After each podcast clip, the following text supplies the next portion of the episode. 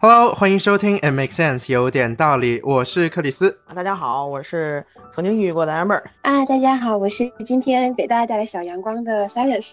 欢迎 Silence 老师，也欢迎 Amber。我想本期节目啊，我先我先说一个小小的贴士，就是这期节目我不知道会变成怎么样，但如果你在收听过程中有任何情感上的波动或不适，可以随时暂停、关闭进行调整。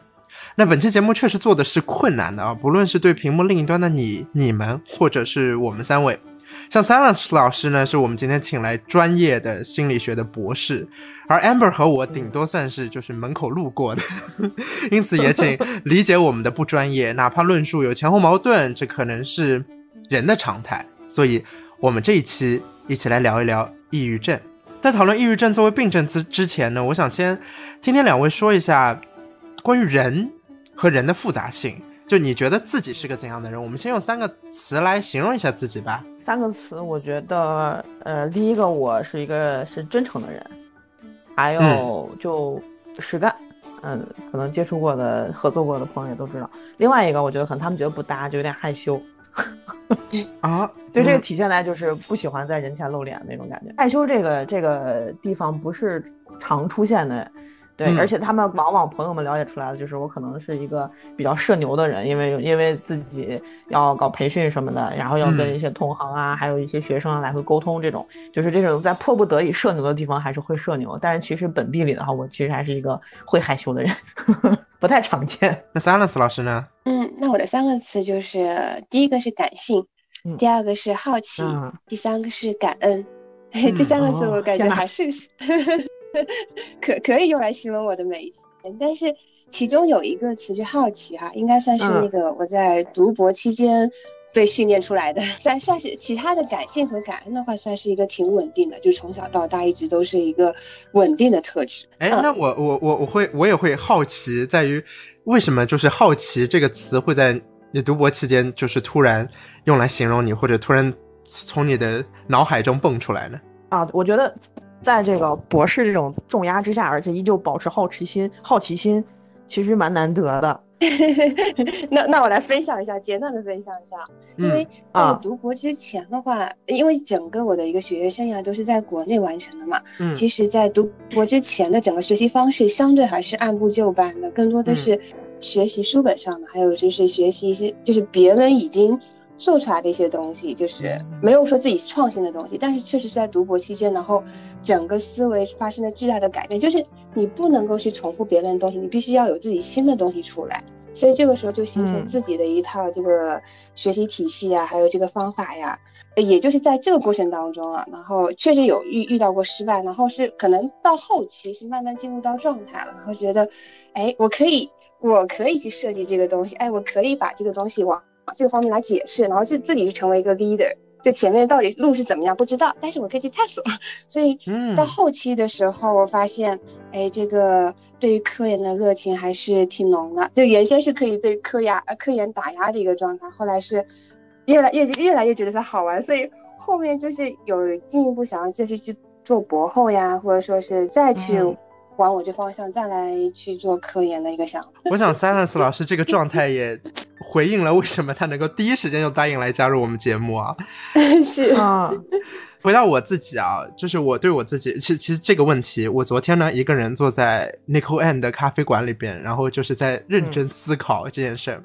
我我想先说个前提，我之所以问这个问题呢，是以前就是很多不管说是入职啦、入学啦，或者有的没的，他们会做一些测试啊，或者说是需要你的朋友来用三个词评价你。我觉得这都是简单的，因为你是朋友眼中的你，就是你是相对一致的。但是你如果让我自己来自省我自己三个词，而且只能用三个词来框限自己的话，我觉得这是困难的。所以我听下来，两位老师都是很积极的在面对自己和面对自己的生活。那回到我自己。我给我自己的三个词是敏锐、内八字，再说吧。我我我小小解释一下啊，我我我在敏锐之前，我想的是敏感，但是我又觉得我自己不是一个，嗯，就是因为敏而非常感化的一个人，或者会因为因此而感动一个人，或者因此而就是情绪上有很大波动。但我所谓的敏锐，是我能够很快的发觉别人。怎么样？就不管说是他是有需求也好，还是他对我有一些奇怪的认知也好，我是很快能够捕捉到这个事情。但是至于后面我有什么作为，我觉得是没什么作为。然后内八字我要提的一点是，内八字的点在于，我觉得我跟别人会保持距离。大家如果有自己的占地面积，我是尽可能把自己占地面积往内缩一缩的人。所以说我不会，嗯，就是我我觉得这有点跟 M 老师说的一样，就是他虽然。有时社牛吧，但他内心有自己害羞的那个点，就大概是我我我对我自己同样的认知。然后再说吧，这个事儿就是再说吧，不着急，再说吧，大概是这样一个概念。所以我自己我自己总结我自己，我认为是我不足以用这三个词来形容我的每一天，从小到大每一天，以及我面对的每一个人，因为我必然跟不同的人、不同的事情有不同的态度，所以我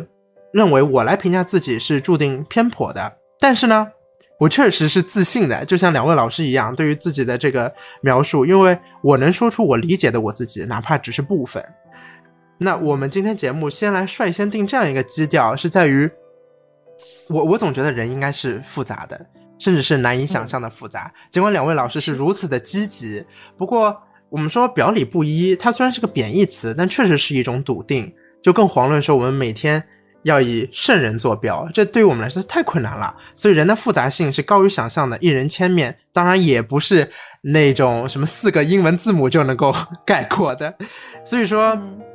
我们今天做这个节目，大家也知道有一定的原因。所以我们在新闻标题上看到陈述，一定是碎片式的。我也不希望我们的呃社会舆论产生一种趋向性。那我们接下来来探讨几个情况，来听听两位老师和我是如何面对的。所以我们首先第一个，嗯，怎么说呢？很常见，我觉得面对 PUA，这个怎么办？呃，我觉得 PUA 这个东西在日常生活中，在国内的日常生活中其实还蛮普遍的，并且其实大家，因为我扮演的社会角色先是学生，然后再是老师，嗯，对，那么这样子的过程当中，就是。我会发现，大多数人就是作为学生啊，或者作为下属啊，对，然后或者作为消费者啊，这个时候被 PUA 的时候，其实是意识不到的，对，尤其是面临呃像父母啊，或者是来自于就老师、领导，就这样跟你有有权力级别差别的人对你 PUA 的时候，我觉得人们甚至会以为这是理所当然。我觉得大部分的可能就是也就认听之任之了，就相当于比如说我要规训我自己啊，我要更听话一点啊，我要更孝顺一点啊，这样子。不管说是感情中的 gaslighting 也好，或者说是，嗯，就是你自己，我我们说，因为已经你我我觉得在这样的情况下，是你已经辨别出你确实在面对 PUA，但是也正像你说的，可能存在权力的关系啊、上下级啊，然后社会的一些捆绑，所以在面对这样的情况下，你你会有什么选择吗？我觉得关键的还是得有自己稳定的内核，就像你刚才说的，就是要自信一点。然后对自己的直觉要啊要笃定一些，这样子我觉得就比较不容易被 PUA 到。但其实本身建立这一份识别的能力跟自信，我觉得其实挺困难的。其实刚刚跟 Amber 老师说的类似的就是，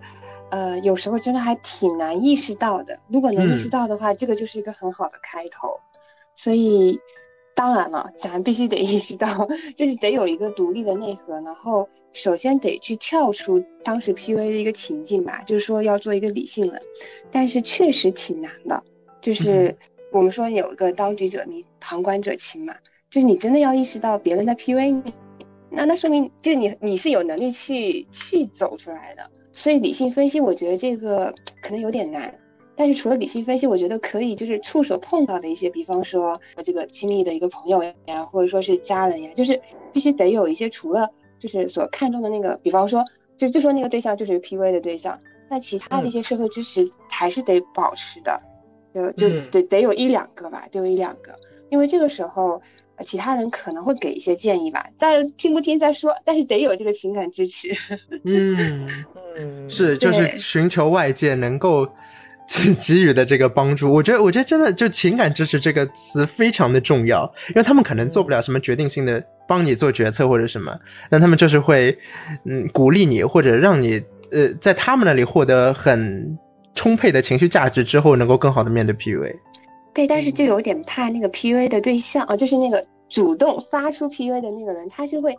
他会不会就是说直直接切断他的那个情感支持？我就觉得，对，这这这这有一点，就不知道能不能这个途径能不能得到就社会情感支持。假设哈，假设我们说他首先能有能能存在一点点理性的这个思维，然后也能有一点点社会情感支持的话，他下面就能够做一些就是自己认知上的一些决策了，就是说做做归因嘛。可以做一个自私一点的人，就比方说 PUA 对象肯定是不断打压你呀。那打压的时候，哦，让你觉得自己不行，就是认为自己是一个很差劲的人。那这个时候就是最好是能够去，去和这种打压能够做对抗。比方说啊，他认为是一个差劲的人，那这个时候就得得把他做这个外界环境归因，就说，哎呀，这这次没做好，那可能是外面，比方说这个天气不好呀，或者说是这个那个人不好呀，就尽可能的把一些。呃，不好的因素归归因于外在的，把一些好的因素归因于内在，但是这个真的挺难，真的挺难。是，不怪我，就是对对，这事儿差成这样，他不怪我，他就是今天天气不好。是是，现在比较流行的一个词儿叫外耗，对不对？对对，千万不能内耗，内耗的话就。我感觉到最后就就真的是挺一发不可收拾的。反正我我也挺关注身边的一些 PUA，嗯，我特别喜欢站在上帝视角去看一些事情。但是呢，这不代表我有能力，也不是说这是我擅长的。我只能说我在高中的时候呢，确实是有一些小小的痴迷后黑学哈。但是呢，呃，我想说的是如何看待自己吧。PUA 这个事儿，我我觉得这可能就讲起来很不健康，但是。确实是有人把自己没有自信这件事情是当做自己日常的，也甚至是有些人呢，他自身缺乏自我意识的处境是很奇怪的舒适的。嗯，在这样的情况之下，这些人确实是更加容易会面对到 PUA，甚至是说他习惯性的被 PUA。你说这是对的还是错的？我的认知是，这当然是一个错误的事情，因为他毕竟是处于一种很奇怪的情感关系里边。但是你要问我这怎么办？嗯，I don't know，因为，嗯，像刚刚两位老师说的前提是，真的是把它识别出来已经是非常非常困难的事情了。但对于这些人来说，他如何去识别出来呢？他会觉得自己正在过自己的日常，所以我不确定这些人他会如何去呃做自己的决策，或者说如何去定自己的标准。那也就是说，我我想表达的是。可能美国人的自我标准真的是有很大的差异的，而这样的差异正是造成了我们之前说的人的复杂性。下一个是面对自我怀疑怎么办？面对自我怀疑的时候，我觉得分为三个阶段吧。建议我活的时间稍微长一点，就第一个阶段其实差不多贯穿整个求学的阶段到工作的前几年。呃，因为我一直相当于是在被我的妈妈，呃。那种强力的 PUA，以及在学校的这高考体制之下，就是成长起来的，嗯呃，然后相所以相当于这个环境其实是非常严苛的，体现在什么程度上呢？就比如说到我工作的时候啊，可能我提交了一个方案，然后别人会说你怎样怎样更好。当然，我们先不不去讨论到底什么更好，就是别人一榨汁的话，我就肯定会照着改，就这样一个状态。嗯，所以这个时候的内核其实是极其不稳定的，对，然后总会倾向于相信别人嘛。对，然后接下来到了差不多第二个阶段，就是工作多几年之后呢，啊，然后工作经验稍微累积点了，自信稍微好一点了，那么这个时候我主张我爸妈离婚，我觉得这是我人生中的一个标志性事件，因为从这个事件开始的话，我开始去觉得长辈本身做的事情可能不一定是对的，对，所以这个时候我其实开始以自己为中心，然后去反驳我的妈妈了。啊，然后到最后，这后面在上海嘛，在上海，然后自己啊，自己上课教书啊，自己开公司啊，等等等等，还有包括这个时候，我当然我特别感谢一下我我对象，就是他不停的夸我，就是我比较自信的状态，还有一个比较稳定的内核。我没有说绝对，因为可能在特定的人在特定情形下炸着我，我还是会内核会站不住，还是会不自觉的想要去改，所以这是我其实自己会有的一个。不太好的一个状态，所以我自己在调整嘛，所以我相信我自己的判断，然后我相信我现在做事的能力，这样子，所以我觉得走到这一步其实蛮艰难的，对，而且在大到达达到现在这个状态的时候，其实是我已经完全跟我跟我妈妈闹崩的这么一个状态，我们完全没有任何的联系了。这个我觉得是因为他是有点那个自恋人格障碍的，所以所以这个过程当中意味着我要去跟所谓的传统的孝道啊，或者是说，呃，就是这些社会伦理的东西，然后做一些反抗，然后来实现在我看来就是价值观里面正确的一些事情，其实很难。因为因为其实我们之前做了很多节目里边，amber 老师或多或少都有提过，就是自己成长过程中的一些经历啊。嗯，尤其是我觉得你提到的，你第一阶段那一旦别人 judge 你就立刻会改，我觉得这也是很多人在面对到自我怀疑的时候会做出的行为和反应啊。那我也跟那个呃 Emma 老师一起来说一下，就是 跟他的类跟他的这个情况也是类似的。其实，呃，如果遇到怀疑的时候，我我在早期的时候一般也是别人说说我不行的时候，我会立刻朝着别人的方向去改。嗯，但是但是在早期的时候，其实这种情况不多，为啥呢？就是这个时候凡尔赛一下，呃，因为确实这这整体前面走的路程还是比较顺的哈，就是不管是早期的一个求学，然后后期是在呃新东方那一块哈，然后再再到后面读博哈，整体过程是比较顺的。真正的自我怀疑的这个比较明显的就在读博阶段，总是要呃把这个这个阶段拿出来说一下了。因为确实这阶段的话，算是从所就是之前从来没有遇见过的这个，就是原本是天之骄子的一个状态，然后直接是跌入到这种谷底，可以说是有一段时间我是有一些抑郁倾向，或者说是再再严重一点的话，估计。估计也差不多了啊。嗯，我天。对，对，然后就先说一下，呃，应该是在对，就应该是在去年夏天的时候，就整个也是疫情期间嘛，然后做实验之类的也不是特别方便，然后再加上成果一直都没有出来，所以整个人是 真的很崩溃的一个边缘。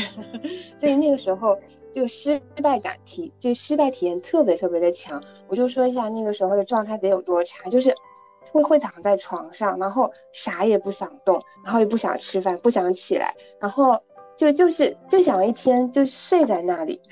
对，就这这种状态是非常非常非常非常的这种，我我感觉啊那是挚爱的时刻，嗯，然后嗯，这个可能是到了一个时间点吧，但是吧还是会有个上面那个 leader，就是我们的导师哈，就是还要 push 你，还要再找你，在这个比较大的一个恐惧之下，就觉得得往前走一走。然后当时是比较怕做实验吧，然后那个时候就会每天做一点点，可能每天就给自己做个可能十分钟、二十分钟，或者说是每做个三十分钟，也是了不得的事情了。嗯，所以有有在尝试把一些大的一个任务，就比方说我大的任务是要发文章，对吧？但是这个文章真的想到发不出来怎么办？然后现在就想，那从小的部分做起，开始做实验材料哈。所以相当于我第一个自救方式就是。把大目标拆成小目标，然后一点点做一点点，能做一点是一点，做完之后再躺。第二个是我那个时候其实一直在找那个救命稻草，就是我在找找身边的一一些人。然后我说一下我的一个家庭背景，就是我父母亲他是有信仰的，然后我我其实也是在他们熏陶之下，也是去了解这个基督教的一些信仰，然后到。啊，我现在是在北京，然后在北京之后呢，我也会去去找这个教会的人一起去交流，就他们会时不时的来来找你，就即便你的状态很差的时候，所以那个时候我在找一个拼命呃救命稻草，我在我在跟他们聊天，我我我我有跟他们说我的一个情绪，主要就是我我我也只能说我幸运吧，因为当时去找的一个呃一个姐妹，她是有过跟我有过类似的一个。抑郁的一个就是这个情绪阶段，嗯嗯，有我当时有一个比较好的一个倾听者，啊，但是对，所以是不是每个人都有这个，就就不好说了。但是只能说我幸运吧。所以在我自我怀疑的时候，我会把这些东西都都给都给说出来。然后呢，那个倾听者就是一个比较 nice 的一个存在，他会他会听，然后他会把这个你的一个自我怀疑给。自自我怀疑的一个状况给剖解开来，就是他会指出合理的地方、不合理的地方。他但是他更多是站在我这儿，更多的是说我的这个自我怀疑是不合理的。所以，所以就这一点，就是我前面刚刚也讲过，就是这个社会情感知识真的很重要。嗯，所以第三个的时候，我就把我的一个注意力转向外界了，就是学术上做不好，那我其他地方可以做好呀。嗯，做自己擅长的事情。还有就是那个时候也开始规律性的锻炼了，我我感觉多巴胺的分泌还是挺有用的。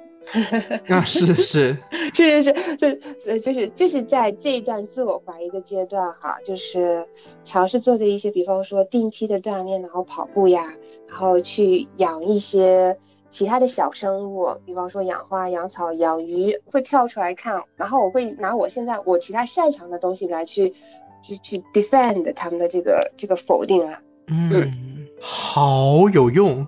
我只能说，很棒哎。对我，我觉得，我觉得像就是听了一堂很有力量的课，所以，我我觉我觉得像 Silence 老师，因为他是有自己的一个心路历程，我只能说 这样分享给确实应该能够帮助到很多确实是在面对自我怀疑的人啊。我又要来抬一下杠了啊。哎，自我怀疑呢，我是这样认为的，就如果我自我怀疑了我自己，一般来说呢是没有错的，因为呢。我有时候确实是一个过于自信的人，所以我不想去否认我的自我怀疑，因为我必须认同这是出自于我自己的想法。啊，尽管我一直主张人呢是没有办法培养出批判性思维的，这个就是大家可以来就是和我进行辩论，但是我是这样认为的。所以所有的我认为的个人的那个想法，个人主义都是 copy and paste and modify。所以，但在自我怀疑这件事情上，我向来是遵循。依循自己的怀疑的，结合我的主张，所以我的想法是，我都已经开始怀疑了，那说明这个问题已经存在且显露了，我极有可能在某种程度上会拖累我自己，绊倒自己，甚至给别人造成困扰了，这是我自己的一个思维那个逻辑。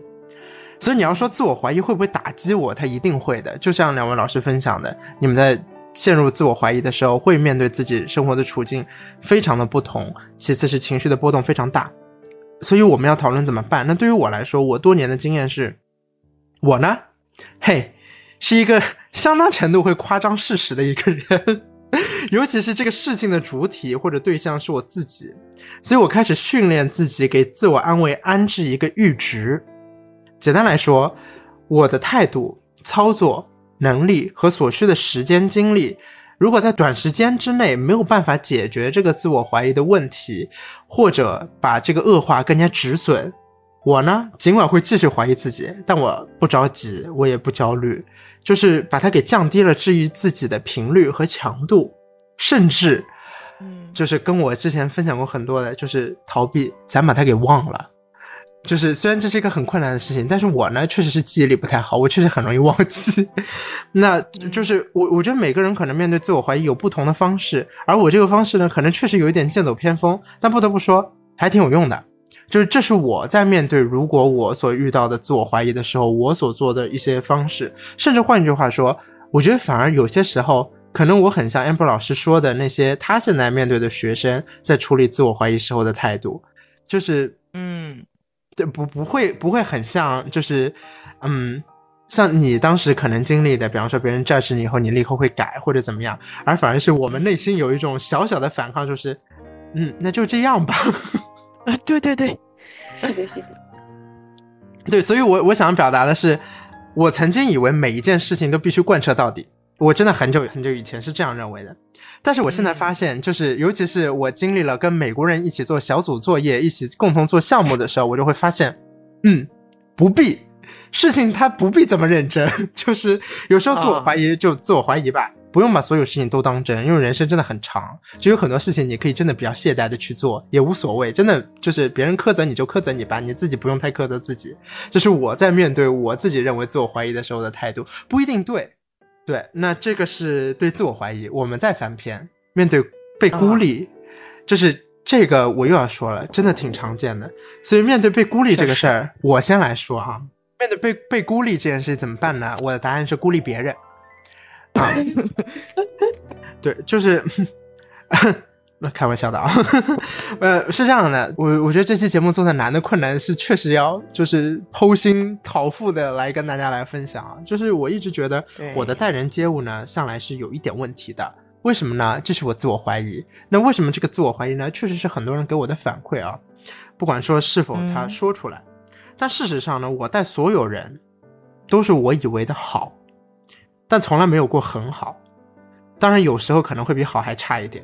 所以从小到大，除了一段时间我怀疑过是不是我在人群中非常奇怪以外，通常我是很感谢孤立给予我的孤独，让我一个人非常非常舒适。我想这是我内心在面对被孤立的时候自我做出的转化。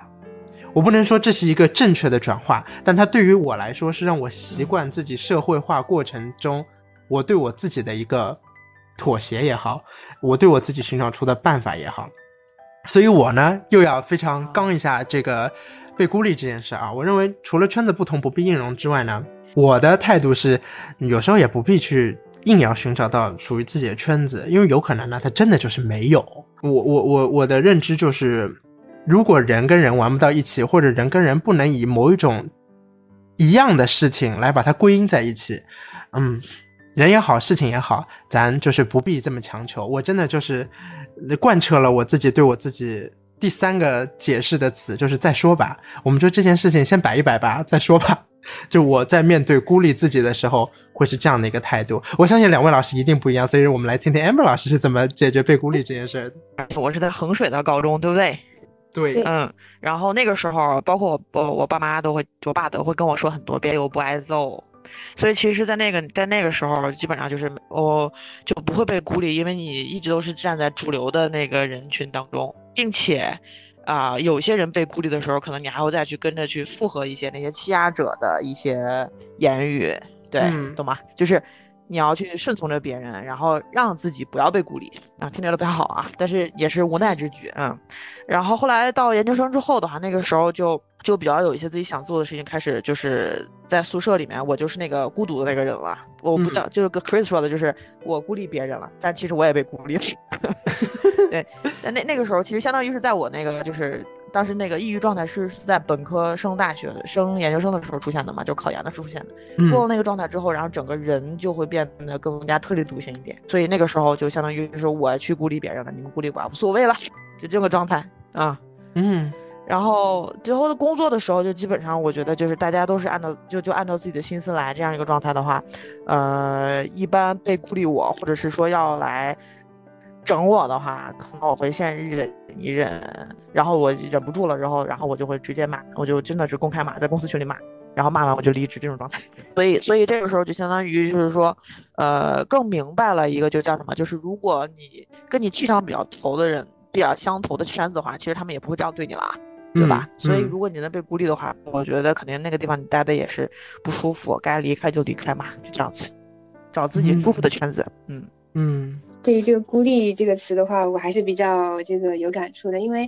呃，我一开始的时候说对自己的一个标签里面就有个词叫感性嘛，那就说明其实我是对于周边人的这种情感的一个反馈是非常敏感的。就是两位分享的，就是一个是呃，就是孤立的话，其实可以让自己更好做自己，对吧？我不需要去融入那个圈子啊。还有学刚刚 Amber 老师那边，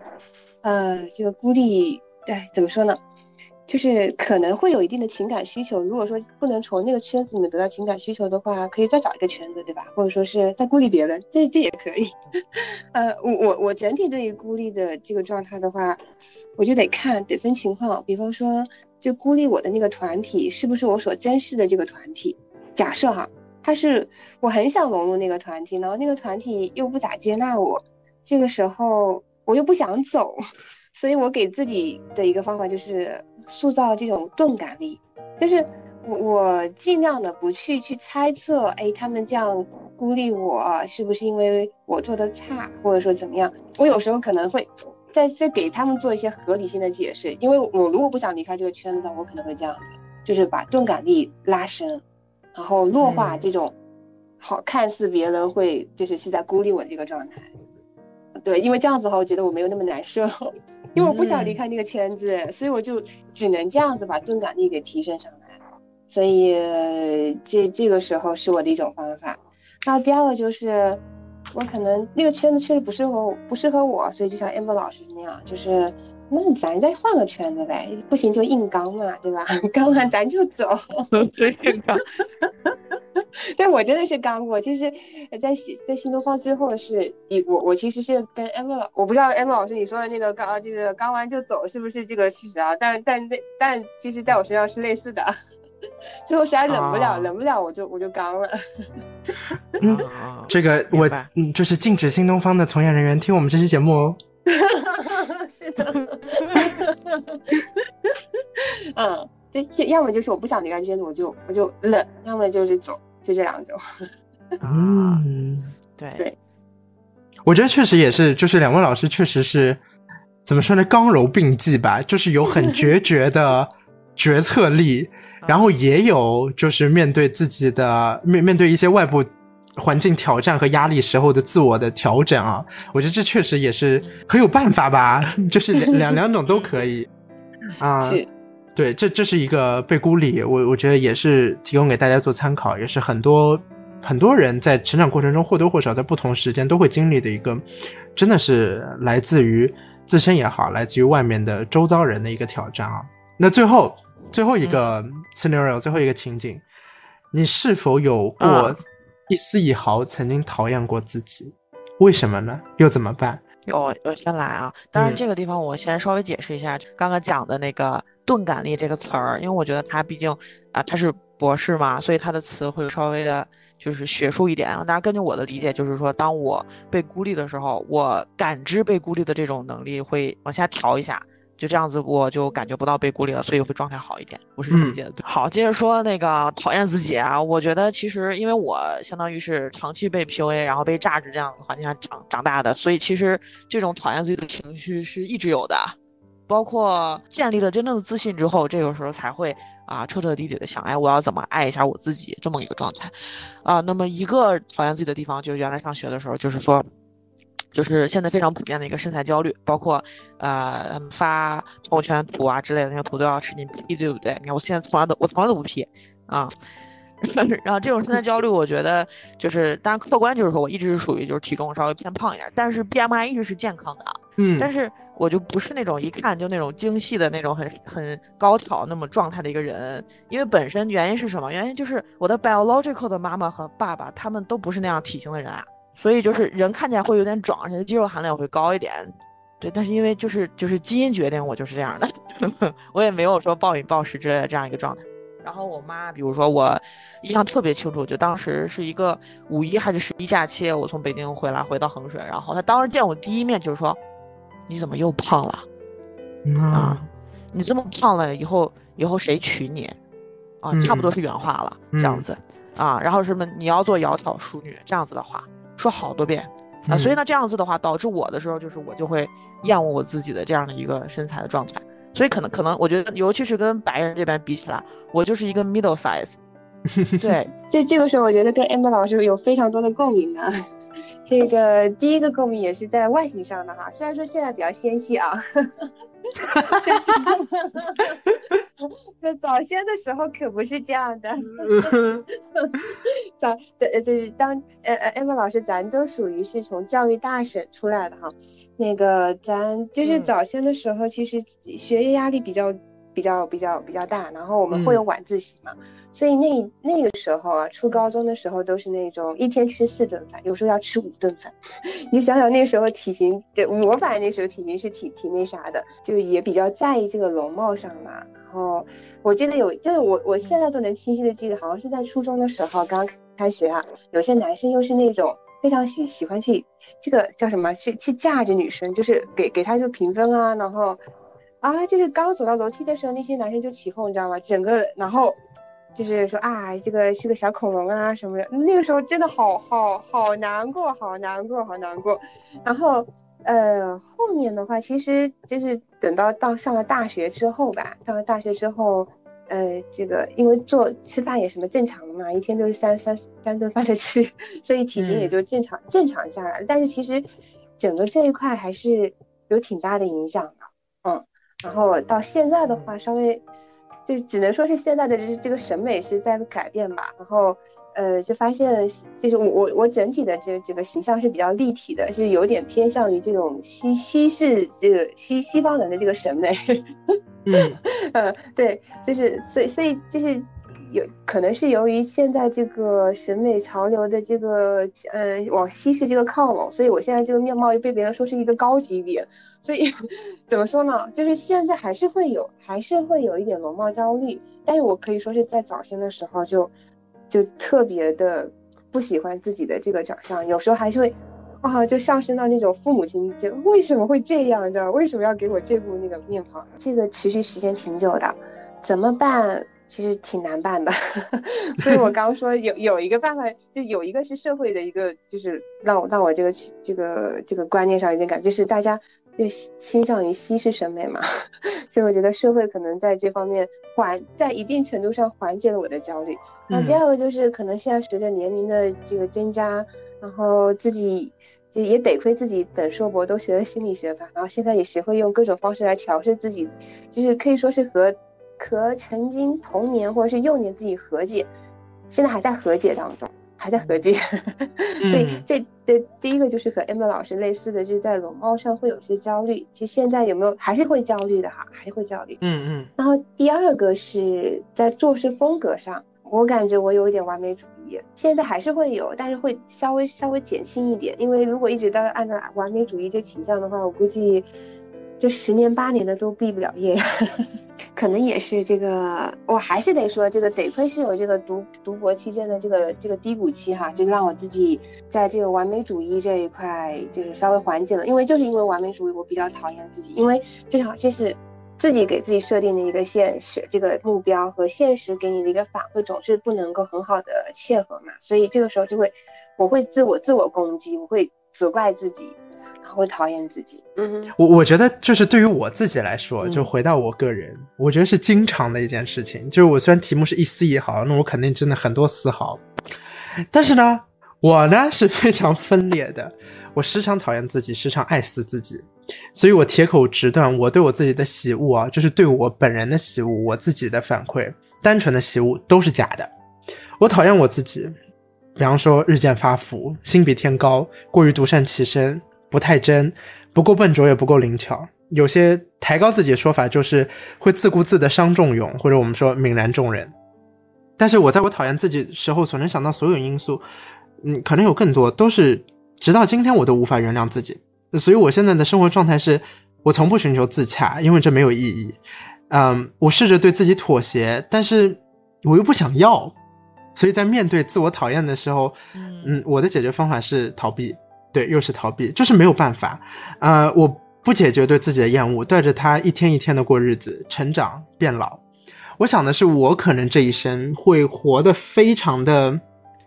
狭隘，但是他不见得会拖累我，因为我人就是每一天在解决事情，在干事情，在一点一点，我们还是说在成长啊。虽然就是年纪也不小了，嗯啊，因为。就因为我归根结底想了一下，我并没有因为讨厌我自己，讨厌到我会吃不下饭或者睡不着觉的程度。如果这样的话，不影响我就是，呃，每天不至于去体检的时候亮红灯的亮红灯的，就是生活心理状态的话，那我就带着这样讨厌继续跟自己过日子。呃，我想我其实面对我们今天提到所有这些情景，我的答案都是非常非常偏颇的。我所代表的。并不只是我自己，那因为我之所以要这样回答这些问题，当然那都是发自于我自己内心啊，不是故意设计成这样的。我之所以这样回答我这样的问题，是我想要凸显出一件事儿，就是我经历的事情还是非常非常少的。相比起两位老师经历了很多，寻求到了自己的方法，而我可能还需要面对更多，才能成为更加坚定的自己，所以才会导致我所有的回答听起来都有一点点嘴硬的成分。两位老师确实是我认为啊是具有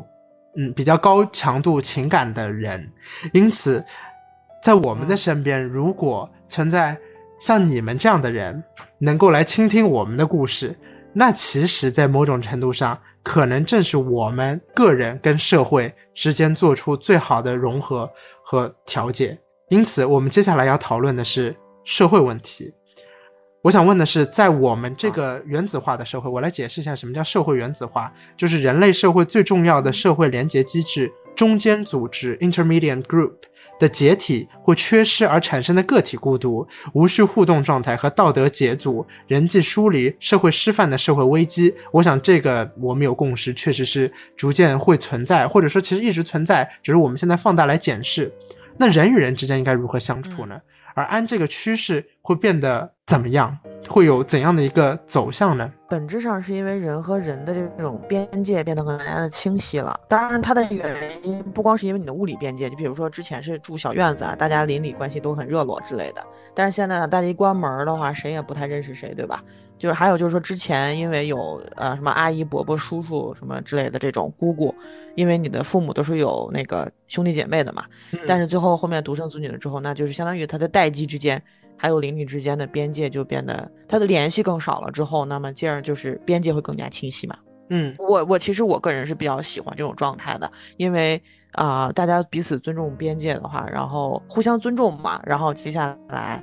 有必要的话，然后再去建立一定的一些啊社交。当然，这个社交的话，因为我觉得现在网络也很发达，所以你可以去在你愿意建立社交的场所，然后去跟别人产生连接，而不必非得就是你屋里的一定要跟周围的家家家人、亲戚朋友这样去连接。那我觉得这样子对于单个个人的生存状态来讲，会舒适很多。我其实。也是比较喜欢现在这个原子化 社会，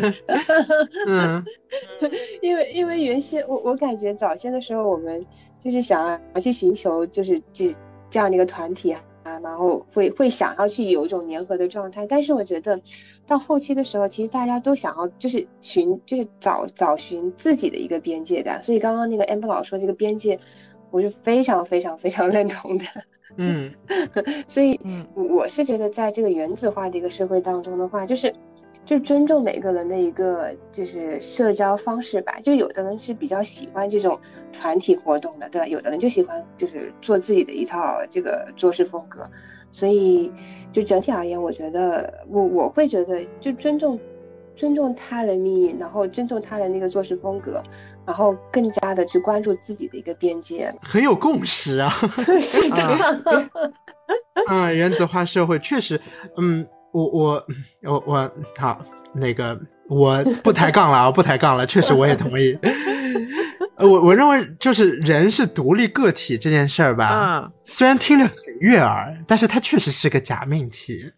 而在呃，我我还要说一个我答案的前提，就是在 nature versus nurture 这这个心理学的大议题的这件事情上面，我本人就是我们不说任何学术上啊，但是我本人主观的倾向于后天起到了决定性的作用，所以我来分享一段。虽然是我快要挂掉的课，astronomy 天文学里边，就是我我学下来唯一被我记住且我认为最重要的。然后我在准备这个啊这这期节目时，我还特意去找了我们的课纲里边把它给扒下来的一段话啊。他说：“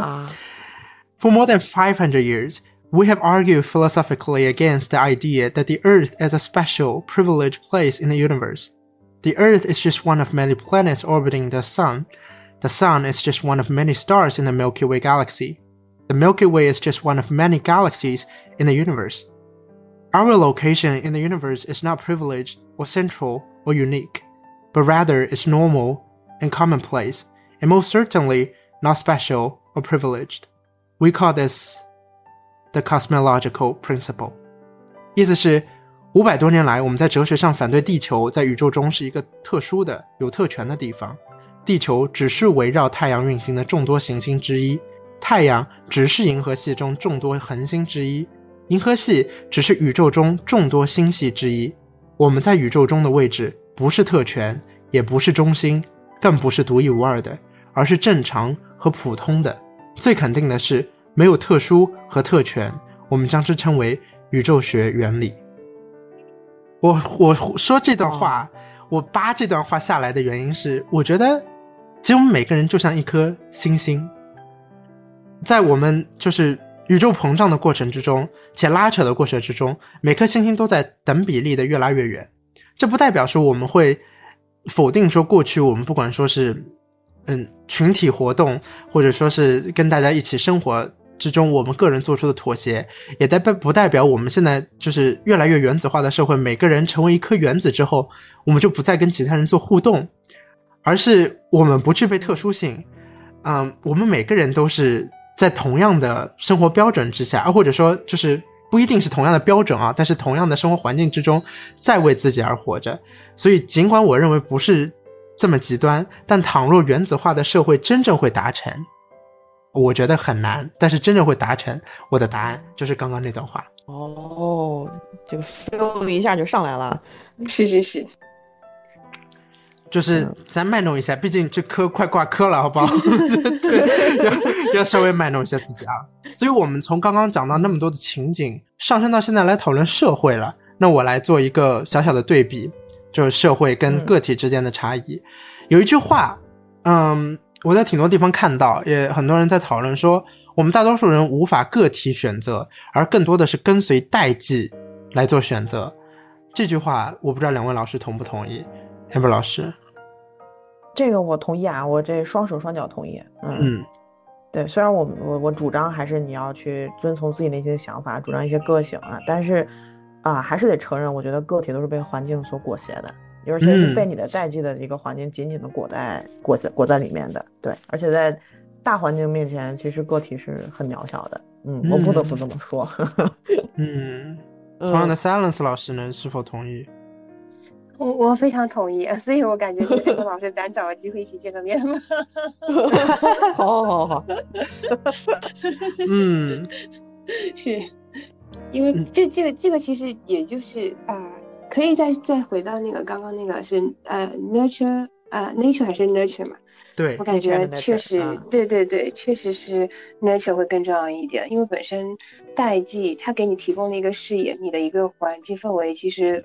大部分是由上一代来那个啥的，对吧？嗯，所以很很少自己就出生下来能够有自己的一个意识，一一般是 nature 会更多一点。嗯，那谢谢背书。嗯嗯嗯，就 是在就是因为我们都已经讨论到了社会跟个体啊，在这样的情况之下，我我我我想就多举几个例子，就是。在经济下行的情况之下，本科生的走向是趋同的。因为我最近我在录制节目之前，我刚跟 Amber 老师在讨论，就他问我有没有投工作的简历，我说我看了一下，大家工资真的是蛮低的啊。就是所以说，可能多数人去考研，对吧？多数人的入门工资就是税前六千。所以我想归类世代这件事情是有道理的，不管说是在美国的就 Baby Boomer 那个 Gen Z 对吧？啊，然后或者说是像日本的昭和男儿宽松世代，甚至是说开玩笑的上面一个平成废柴啊，呃，我想这些都应该是有数据支撑的，因为某一个世代都有共同的我们打引号的喜好，或者说同样的选择，真的是非常非常巧。但是说实话，也应该是非常无奈的一个结局，所以我们不去谈。阶级固化，我们也不去谈什么制度的壁垒。我想说的是，就是放眼全世界，被你看到的那些自由自在的选项是极其稀有且罕见的，所以它才会被放大无数，被喂被喂养到你自己的信息餐桌上。而我们个体就是在面对这个，就像 Amber 老师说的，在面对大环境的时候，更多的时候我们就是一个随波逐流的状态，哪怕你想做小小的抵抗，也是困难的。也因此，在《倦怠社会》这本书中曾经提到过。抑郁啊，我们终于要提到抑郁了。抑郁是对高速空转社会的抵抗，这个你同意吗？啊，我就部分同意吧。啊，我我我会把它改成就是啊，我觉得啊，抑郁是对高速空转社会的叫习得性无助。嗯，非常关键的一个词，您来说说看。习得性无助，对对对。呃，我稍微解释一下这个词儿，就是它这个词出自于好像就是说，呃，一个人他把那个小狗给拿个柱子拴住了。对，嗯，然后的话，那个那个狗呢，就从小到大一直拴在那里，然后最后呢，这个人就把那个狗拴狗那个绳子呢就给解开了，但是那个狗呢还是蹲在它以前长，就是一直蹲在那个绳子范围内控制的那个地方，它不会离开。好，好像这个词儿是这么来的，就我理解成为就是我自己去奋斗啊，我去努力啊，但是。没有相应的回报出现，我也没有让我自己个人的生活状态以及品质得到显著的提升，那那就躺平了，这种感觉。有点像是某种程度上的内卷，但是他又，嗯，好，我解释不了。Silence 老师，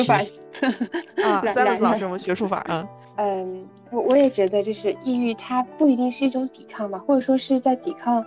抵抗不成之后的一种这个放弃抵抗的表现，也也就是那个刚艾玛老师说的一个习得性无助，因为你抵抗不了的，那咱就放弃嘛，放弃也是一种选择，是不是？这不是我吗？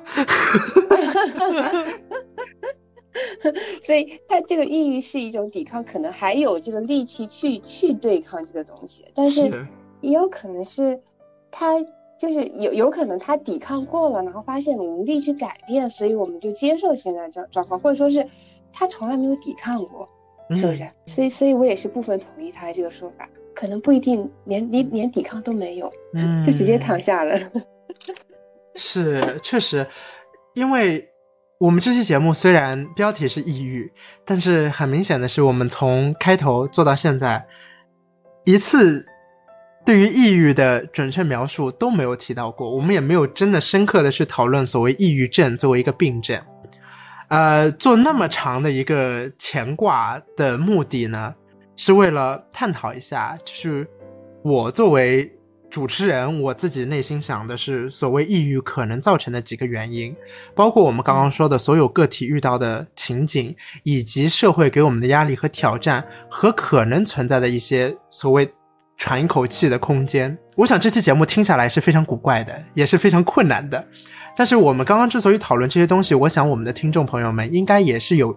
各种经历，呃，不管你是否愿意分享，但是这所有的经历。都可能指向一种较为极化或者严重化的程度，我们称之为抑郁症。所以接下来我们想要用个人的故事，或者用个人的经验，甚至是个人的想象来讨论一下真实真切的抑郁症。那首先我们先来不负责任的揣测一下：当你得知或察觉自己得了抑郁症，你觉得会因为什么原因？可能是我们刚刚上面提提到任何一个情节，也可能是你在。就是再再提一个自己可能会遇到的困难，你所以这个原因在于，就是你会痛苦于什么东西，嗯，你会如何去面对得了抑郁症的自己，或者说你会如何接下来去安排自己的生活呢？就自己得了抑郁症，那其实从头到尾一直都强调的是学业 这一块给我带来比较大的一个，嗯嗯嗯比较大的一个冲击哈。啊，那我再来补充一下啊，就是当时这个冲击大，其实还有一些 background 的。呃，我们说那个，我我我比较在意这个情感支持嘛。那么情感支持的话，就可以分为是家庭的支持、朋友的支持和恋人的支持，对吧？其实当时的这三大这个情感支持系统，我可以说都是崩掉的。第一个是对家庭的支持那一块是，呃，父母亲那边就我其实我不。不是很愿意就把我的一个负面情绪跟父母亲讲，因为我觉得他们生活已经挺不容易了，然后再把我的一个亲信息给他们，他们就是远水解不了近渴，就是反倒会给他们增加负担。然后我我会平常沟通比较多的是和我妹妹，我是有有个亲妹妹的，然后然后我妹妹吧，她这个也可能年龄也比较小，就是可能也接受不了我这么大的一个这个情感上的一个负面的一个信息的传递。所以当时我妹是不能理解我，或者说是有有段时间我跟我跟我妹关系是崩掉的，然后所以家庭这块的一个联系切断。OK，然后第二个是跟我的一个好朋友，就是我从本科的时候一直玩到现在，也算是呃呃 N 多年的至交了。然后我我跟他讲说，他因为他是处在一个工作的状态嘛，就是工作的状态和学习的状态是不一样，他有时候会觉得我学习都走火入魔魔怔了，所以他就觉得非常也不能理解我。他觉得就是你应该有自己的生活，就是不应该总是陷入到一个状态当中。所以说，就是即便是非常好的一个朋友的话，他都不能够说感同身受的去体会你当前的一个状态。即便是咨询师，也也无法做到这种切身的一个感同身受，只能说是。他会给你一个就是 positive 的这个这个 feedback，就是给你一个积积极的一个，比方说他他会倾听你啊，然后他不反驳你啊，他会给你一种接纳的模式，但是他还是不能理解你，所以当当然其实只是就延展到这个心理咨询师了，然后就想说的是，就第二条就是朋友这一块的路也被切断了，然后第三个是当时有一个就是说还可以的这个异性，可以说是呃快要达到这种恋人阶段的这个。状态，然后其实也不能理解，因为就是就是大家一开始被互相吸引的一个点，是由于他看到你是一个闪闪发光的人，但是当这个光芒被掩盖的时候，他会觉得，哎，你不是我当时喜欢的样子了，那你这个情绪我也是不能负担的。就我所看重的这个情感支持被完全的切断，就亲情、友情、爱情这三条线被切断的时候，整个人就是真的崩掉，就是我刚刚说的一个状态，就是生活的意义在哪里？感觉没有意义，那怎么样？那就躺着，那躺着呢？那就，所以当时是，呃，我觉得是有抑郁倾向，但是，当这因为我本身是学心理学的，我也知道这还达不到抑郁症。但是我觉得，如果说但凡就是再 push 一点，或者说持续时间再长一点，还真有可能哦。所以，对对，回归到我们这个题目的话，就是。如果得了自己的一个得抑郁症的话，那可能就是由于在求学求学阶段当中，然后各种我所看重的情感支持被切断之后，会抑郁，然后会自我怀疑，会整个觉得人生没有意义啊，然后真的觉得活着没有意义。对，所以对于就是痛苦的话，就是痛苦于自己这这种无意义感，然后觉得就是就身边就没有我所留恋的一个状态。是，但如果没有读书，没有没有经历过这个，会会觉得叫无病呻吟。那你都已经到这个博士阶段，也算是一个这个这个学位的一个顶峰了，你还这样？但其实真的 到陷入那个情境当中的话，就真的不是说矫不矫情的事啊，没有矫情这个说法。当时其实挺不愿意面对自己的，就是感觉能过活就过活，不能过活就就这样吧。嗯，对，有点不愿意接纳自己。呃，后来后来我我刚刚在一开始的时候分享过，就是怎么个那那那个阶段里面，就是一直是有一个教会的那个姐妹，她是来，呃，这个时候不是不是刻意的去宣扬这个宗教，我只能说是那个阶段正好是有这个人出现，她像一束光，就是射射入，所以所以现在我对那个姐妹是就满怀这个感恩的心，呃，就是整个从走过来的这个状态来看的话，哈，就是我觉得那个时候的阶段。就是什么都不管，什么都不动的一个状态，反倒是有点像日本的日本的一个就森田疗法，就是无为而治，就是你不用管它，就是如果不好的话，你就让自己不好下去，然后呃就不用刻意的去改变，反倒是过了一段时间它就好了。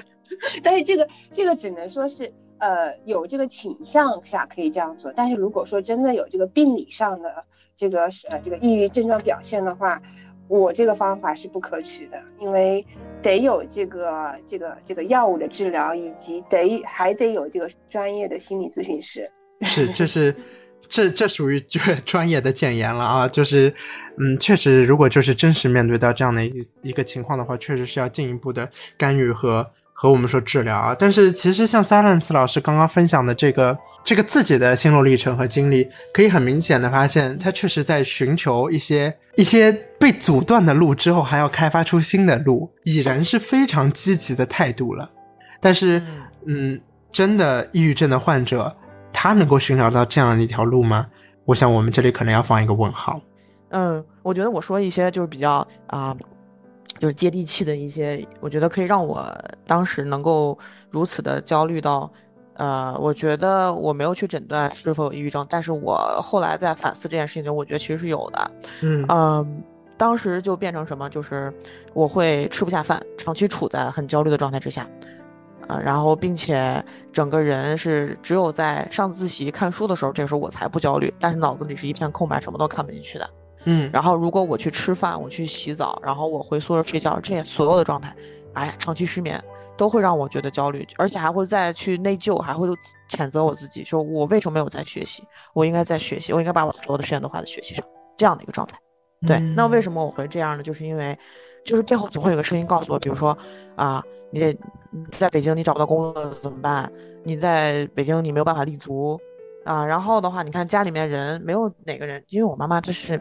她是会传发传递给我一些一些负面的东西，她会说啊，所有人都等着看你笑话，然后就就盼着你，只有我是为你就盼着你呃不好呢，只有我是一心为你好的这样啊，然后我还会担心我考不上研究生一败涂地啊之类的这种，当然在这样的一个大的担心的背景之下，就会进化成一些小的焦虑。刚才我说的就是，我只要没有在我的自习室在那看书。也什么看不进去的情况下，我只要那样我就很很焦虑。但是我我吐槽一下，因为我觉得呃很多人包括朋友在那其实是有圣母情节的。当你把你自己的一些负面的或者自己不太好的状态就是暴露给别人的时候，可能他更多的是一种就是要么他去榨汁，要么他审视你，要么他给你一些他真正不能够理解的一些解决方案来给到你，但是他并不能明白你能处在什么样的一个困境当中。然后也没有人能够就是很在你的啊角度，然后去体会到你所面临的一些痛苦。当你跟别人去诉说的时候，他更多的应该就是个看客吧。或者我现在比较倾向于觉得就是，嗯，人家连看你也没空，这种感觉。嗯，对，大家都很忙的，嗯。是你没那么重要 啊！对对对对对，当然，我觉得这个是对于一些就是你关系不到的亲人和朋友而言。但其实我觉得能有一些能够获得情感支撑的，包括你的教友、你的好朋友、父母，还有你的恋人、对象，这些人，我觉得这是一件他们能够给到你需要的情感支撑，我觉得是非常幸运的一件事情。我。应该没有，对我应该没有得过抑郁症啊。但是我想说的是，很多时候其实我很感谢，就是我我的家庭，我的父母，确实在很多时候我的情绪是直接加之给他们，转化给他们的。所以，嗯，他们确实帮助了我很多啊。但是未必是能够疏解我，只是真的是承受了我很多的情绪。那我回到我自己，我会因为什么原因得抑郁症？两两位老师其实或多或少都提到了学业啊。我在想，我人生至今确实没有遇到过太大的坎坷和困难，也因此我很难去想象我所现在走的这条路和未来的这几年里边会否遇到一个巨大的，因为现在还是学生嘛，巨大的一个挑战，让我足以去抑郁，或者说我没有办法将我的情绪，不管是转化成。啊，自己能够接受的，或者说是甚至传递给别人，就这说实话有点不负责任啊。但是传递给别人，来控制自己这个情绪，不至于彻底的导向这个恶化或者负面。啊，因此我能够想象，如果我得抑郁症，那确实是我人生遇到大困难了，而这个困难是我自己没有办法解决，且周围人没有办法帮助到我的。可能遇到的困难就是，我确实周围的情感联系都崩掉了，都断掉了，或者说自己真的是难以处理这件事情，导致说自己吃不下饭、睡不着觉。这也是我之前说我的自我怀疑还不至让我就是寝食难安的程度。我会给出的如何去安排我自己的生活，我。真的很认真的去揣测了一下，我想说的是，一个可能，嗯，不要去恶待自己，不要，嗯，不要因为可以忍让，所以让自己忍让，呃，不要因为有沮丧就不让自己快乐，也不要因为曾经有过快乐，所以接受不了自己的任何低谷，就这确实是一个听起来很有道理的话。但是我也刚刚明说了，因为我自己没有经历过特别大的困难，所以如果我真的遇到了一个极其大的挑战，我说实话，可能记不起来这些道理，或者哪怕记起来这些道理，也对我没有什么用。那其实我提供一个小小的，嗯，非常 tricky 的一个，我觉得可能会解决这个事情的，可能解决不了这个事情，但是可能缓解，就是吃点好的，因为 胃吧是一个情绪器官。虽然他情绪不在于 吃点好的这件事情，因为就是比方说你就是有压力有紧张的时候，你胃胃可能就是会分泌一些东，分泌一些就是胃酸也好了，就是会让你非常不舒适。他的情感器官的点在于那儿。但是我自己的想象就是，如果我吃点好的，我的胃应该也很欢愉。那我的胃的欢愉的话，能够就是传递给我身体各个部位，就是我还是一个很快乐的人。这是这是我我自己小小的一个，我觉得可以舒缓。自己情绪的一个办法吧，嗯，我想这应该是有用的，因为我多年来尝试过没尝试过，但是确实是对于我自己来说，我觉得吃点好的总比吃不好的好吧。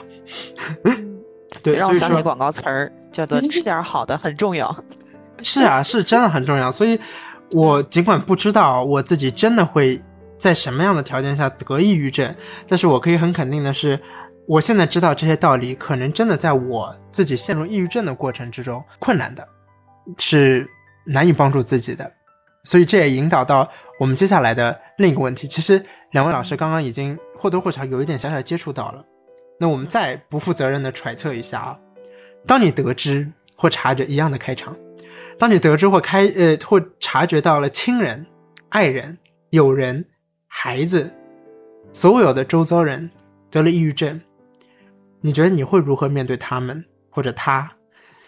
我们不从专业或者正确的角度来聊的话，假想一下你会如何面对，而你有这个自信来面对他们吗？就是因为自己体验过这种抑郁。不不能是抑郁症啊，只能说抑郁阶段。然后别人怎么对我的这个状态，其实也是就是让我很有感触，所以我更多的也会从他们身上学一些哈，就是不是说从专业书本上或怎样，就是他们给我的这个感受让我觉得有帮助。第一个是无条件接纳吧，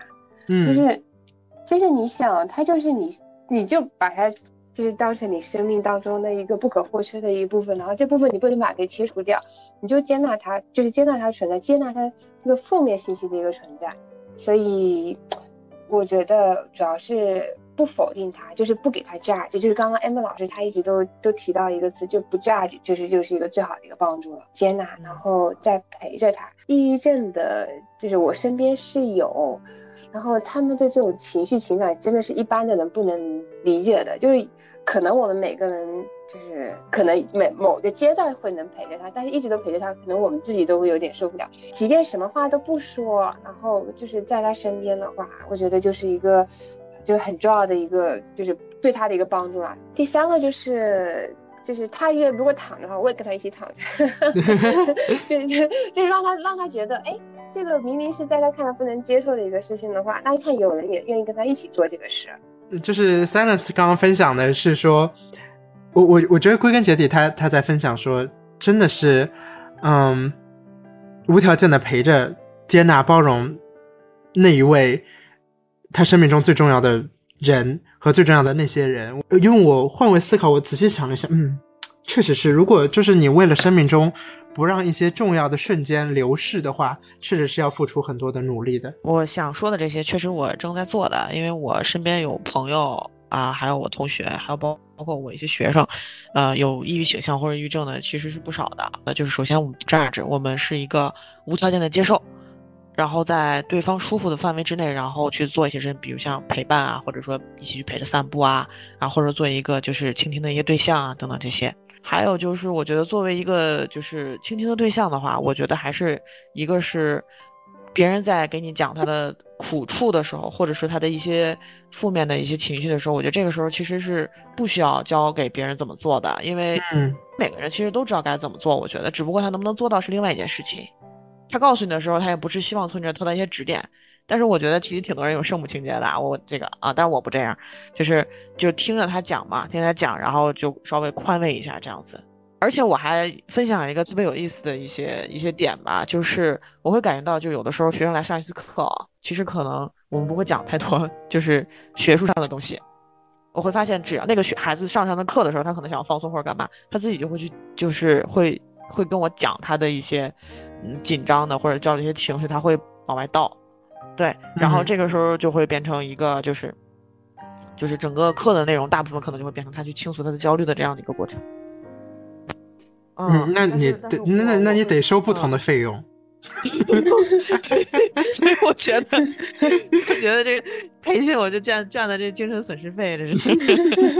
对，关键就还是就是说，你你去你去不带有任何偏见，不 judge，然后包容性的，然后去聆听，我是这么觉得。嗯，其实其实跟 Silence 说的，呃，我我觉得有异曲同工之妙吧，也是要就是嗯，尽可能的去听、接受。包容，对，我觉得这可能是几个关键词啊。所以说，回到我自己，我我我，我真的准备这期节目真真的非常困难，所以我认真的思考。我在想我会怎么办啊？讲白了，我是不知道的，因为我觉得可能是我对抑郁症还不够认知的深入，或者说真的没有得过的人，就很难去了解说抑郁症到底是一个怎样的过程，甚至我也我也在某种程度上，我不觉得。我们把抑郁症这个词过度的放大进行讨论是一件好的事儿，是一件健康的事儿。但是，嗯，我我我我假想了一下，如果我身边人确诊抑郁症，就确诊，嗯，我真的会措手不及，因为，呃，我第一时间反应一定是我想尽可能的去照顾他、爱护他、保护他他们。但是我做的一定是非常刻意的，且如履薄冰的，因为我不知道我的行为会不会有任何任何一丁点会触及到他，嗯，可能情绪会有波动的那个点，而且我也不能保证我自己的行为和态度是正确的，或者换一个词是科学的，是足够科学的。所以我面对这个揣测的时候，我的答案是我没有足够的信心去面对。但一直以来，我都认为呢，我是一个嗯，还相对比较好的倾听者，所以未必是抑郁症啊。我觉得哪怕任何故事，我都是没有挚爱的可以去吸纳着，呃，因为通常呢，它会变成我的素材。但是我我觉得，只要他告诉我这个故事，故事结束后的下一步。我未必有能力替说出故事的人去做，不管是决定也好，还是做任何的作为，嗯，所以回答这个问题是，可能要回到我自己对我自己的三个词，就是有一个内八字，某种程度上内八字其实是自私的表现，就是我不能用自己没有能力或者能力不足来，来来解释自私这件事儿，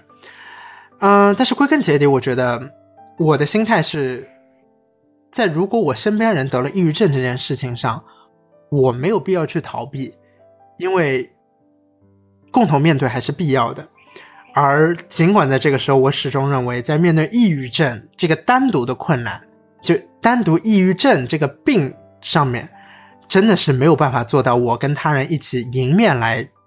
抗敌，来来抵抗抑郁症这个病症。那我能做的，可能两位老师提到的。去陪伴，去包容，去倾听，去更多的能够找到一个情绪上的支点，是非常好的。但是从我的角度上来说，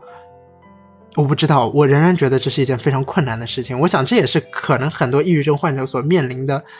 嗯，那当然也是我的揣测，就是可能他们真的面临的一个巨大的问题。所以反而我想，我想我们再深入的来。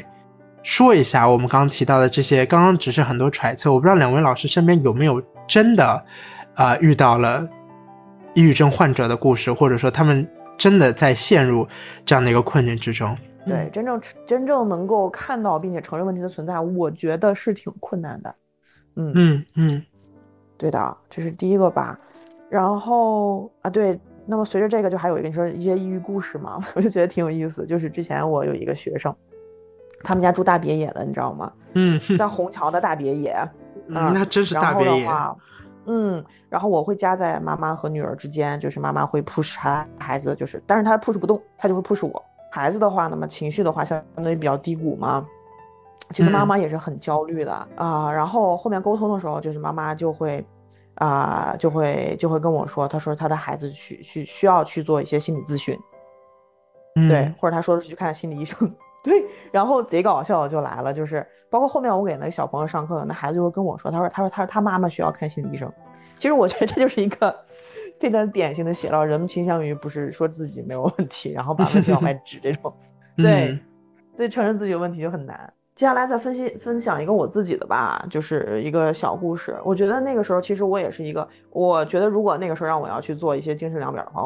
我说不定能诊断成抑郁症或者是抑郁状态。就是那个状态在的时候，我给我妈妈打电话，然后我妈妈坐了五个小时的公交车啊，然后来北京，到那个那个经典的一个公交车站叫赵公口，现在应该依然还是有的。他当时跟我说，他说你去看一下芸芸众生，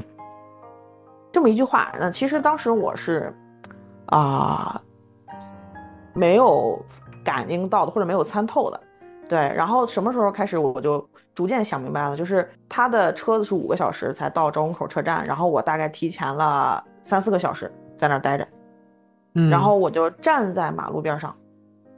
这看着那些这是车水马龙、人来人往的，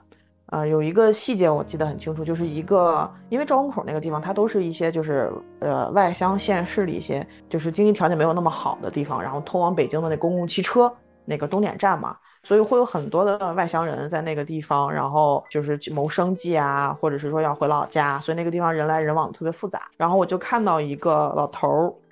他背着一个蛇皮袋子，里面装了满满的细软，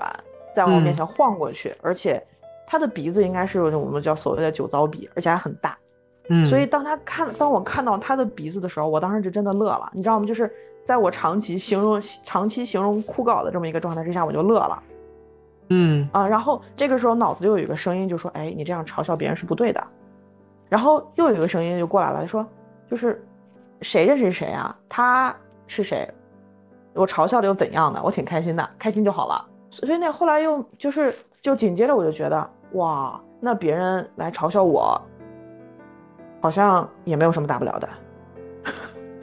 所以芸芸众生的话，我觉得大家可能在彼此当中分量都不是很重。我觉得。打那个事儿之后，我觉得我自嘲的能力变得更强了。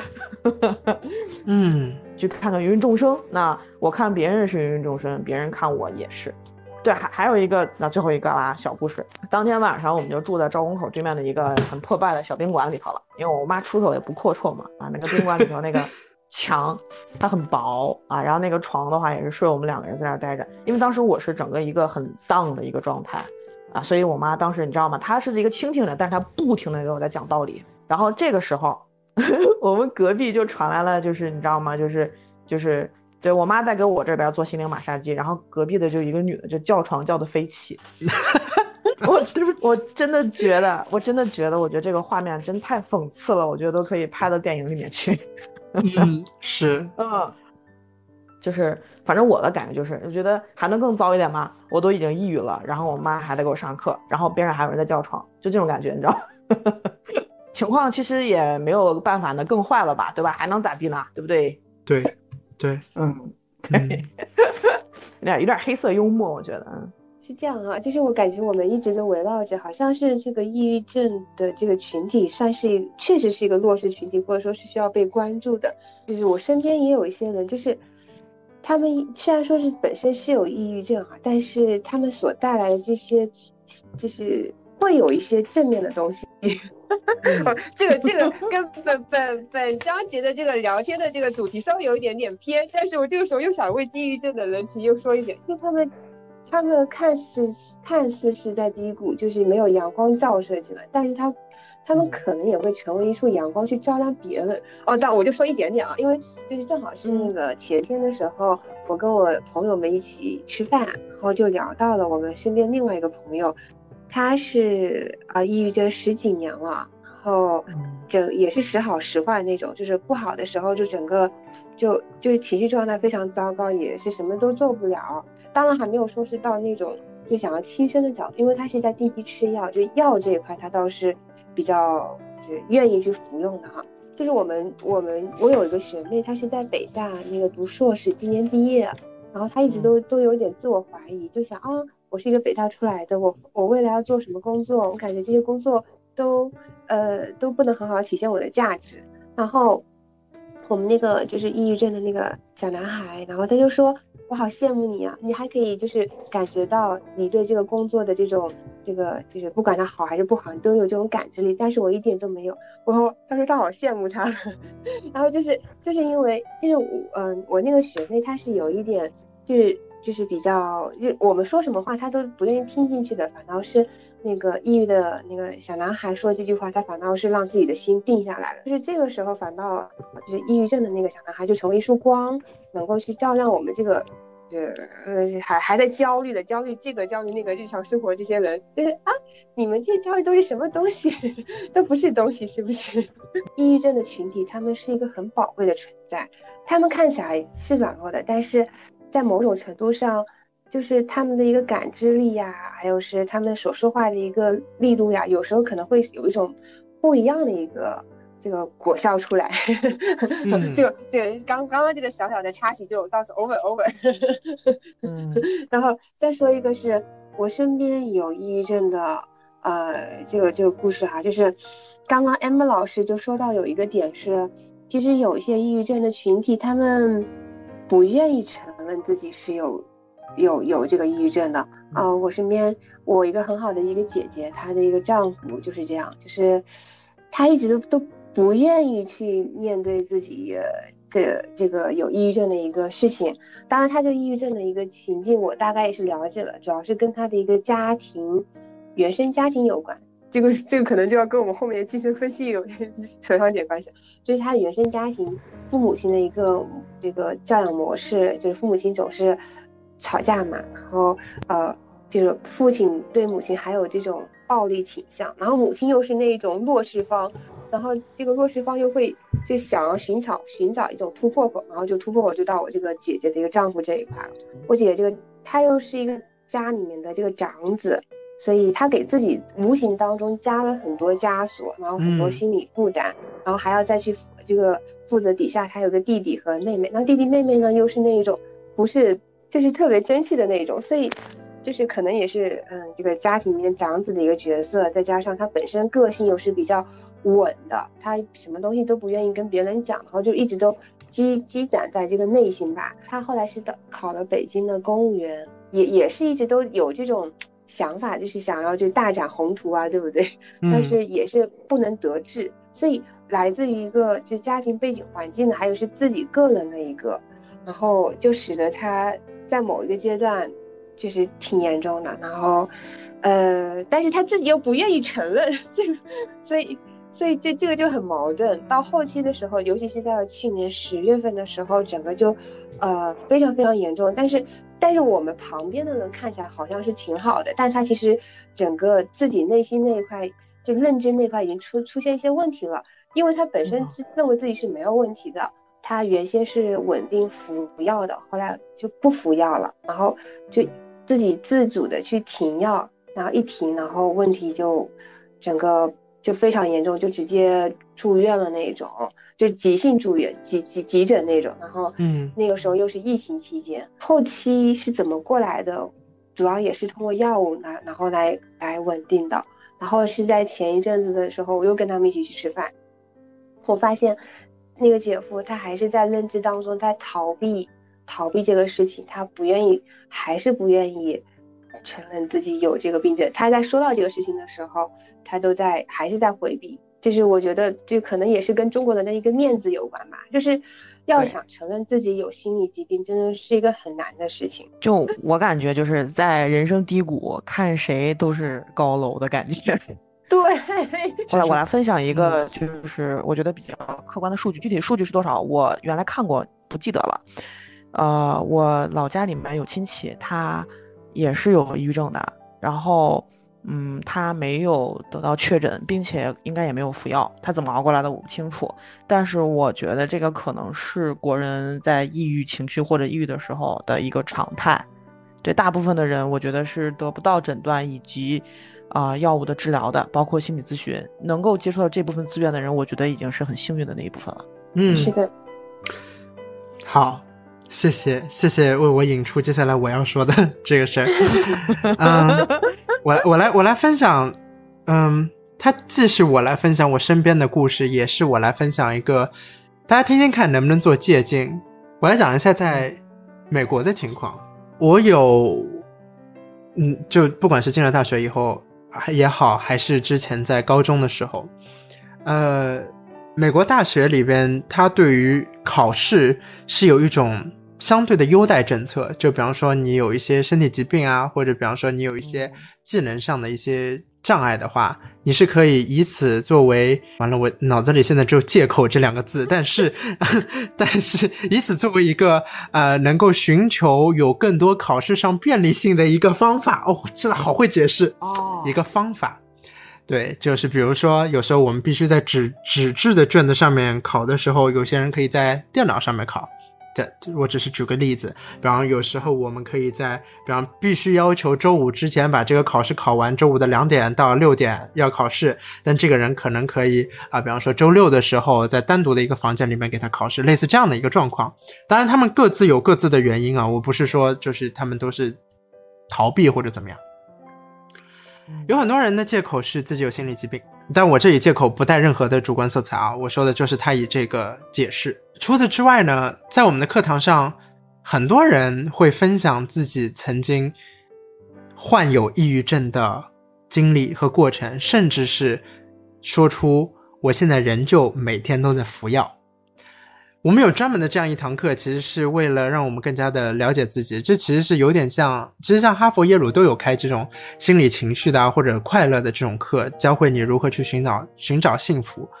我所想象的是，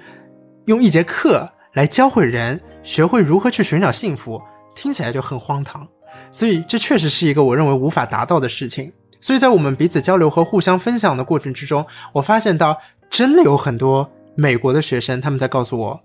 他们正在服药，啊，正在接受心理治疗。那我不禁其实小小的思考，我在想，嗯，这个社会怎么回事？怎么那么多人抑郁啊？但其实这点不在这里。点我想说的是，同样的，另外一个案例是我有一个教授的父亲，我的教授一直是直言，他认为他的父亲有强烈的抑郁倾向，而且认为是去做量表也好，去做简单的心理。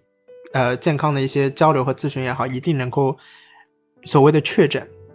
但他的父亲一直拒绝去，就是他们家庭对话之后会发现，他父亲拒绝去的原因只有一个：羞耻感。他会觉得自己作为在他们那个村里的大地主，自己拥有万亩的土地啊，当然不一定啊，我只是这么说啊，就是他他有很大的地，然后养着马，养着就是就是农牧生活。就听起来是很有钱的那种状态。By the way，我的教授是入赘女婿，嗯，所以说，呃，所以这这是他岳父，这是他岳父，所以说，嗯，那个，等一下，男的是叫岳父是吗？对啊，啊，不重要啊，嗯，对对对对，岳父，嗯，所以说，呃，在这样的情况之下，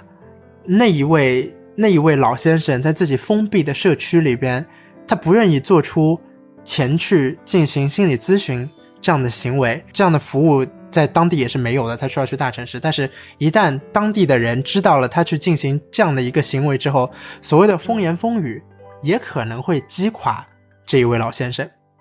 所以说，同样的一个我觉得特别悖论的一个状况，它出现在美国，我相信在很多地方都能够进行借鉴，就是所谓不愿治疗、过度医疗和自我诊断，它都是同样存在的。那我们简单分析一下，我认为不愿治疗，它当然存在的，比方说是社会的不公平啊，生活条件和工作环境有关的歧视，甚至是文化上的不信任，造成了心理健康状况和治疗服务的不平等，也是我们刚刚说到的，不管是个人、社会、人际机构各种层面的因素，它导致了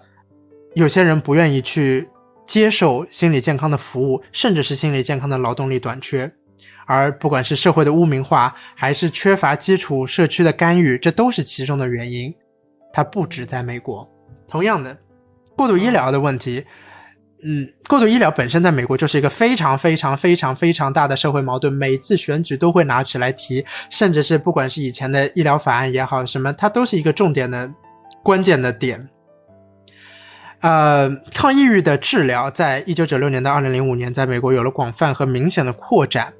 但是呢，同样的很多边缘的新闻也出来，比方说大量被诊断为呃多动症的儿童在服用这样的药物，而呃这些药物被滥用，可能一些就是我们在课堂上也有被提到，就是很多大学生为了自己考试能够更加集中啊什么去服用这种药物或者抗抑郁的药物，所以潜在的副作用和消费习惯。可能人们就是太易于去接纳了，甚至是说某种程度上，一些心智不够成熟的人认为自己得了抑郁症，这个戴在自己身上的帽子是值得骄傲的。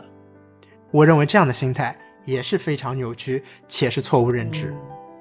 再者，呃，我们说自我诊断和对精神疾病的错误认知，很有可能，比方说网上出现的大量的信息啊，以及呃，我们可能在在。可能很多人在互联网上都做过那种什么心理小健康的测试也好，其实有很多这种测试，它未必是一个具有高度科学性的，或者说是得到过一些专业机构的背书的。因此说，在这样的情况下做自我的诊断，一般会得到不正确的治疗，或者对自己有不正确的认知。那这也是导致了这样的错误的认知。所以这些矛盾的存在，我相信，不管是社会的羞耻感、医疗服务的差异，它在很多地方都存在。那我只是拿美国作为一个例子，以及我身边这些人我所看到的，作为我来讲这些事情的影子。那我想接着刚刚 Amber 老师跟 Silence 老师分别都提到了，就是我们在讨论抑郁症这件事情上，我又回到说做这个节目的初衷了。嗯，我在想，抑郁症的不幸，应该不只是个人的问题，或者说，我们有点偏颇的认为，我们应该从这个人身上去寻找来解释“抑郁症”这三个字的意涵了。我们不能因为“抑郁症”这三个字这个词汇而仅仅去思考说，哎，这个人怎么得了，或者说，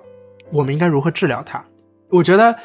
抑郁症只是我们为很多。社会的环境问题、不平等、不公平，甚至有些人遭遇了虐待、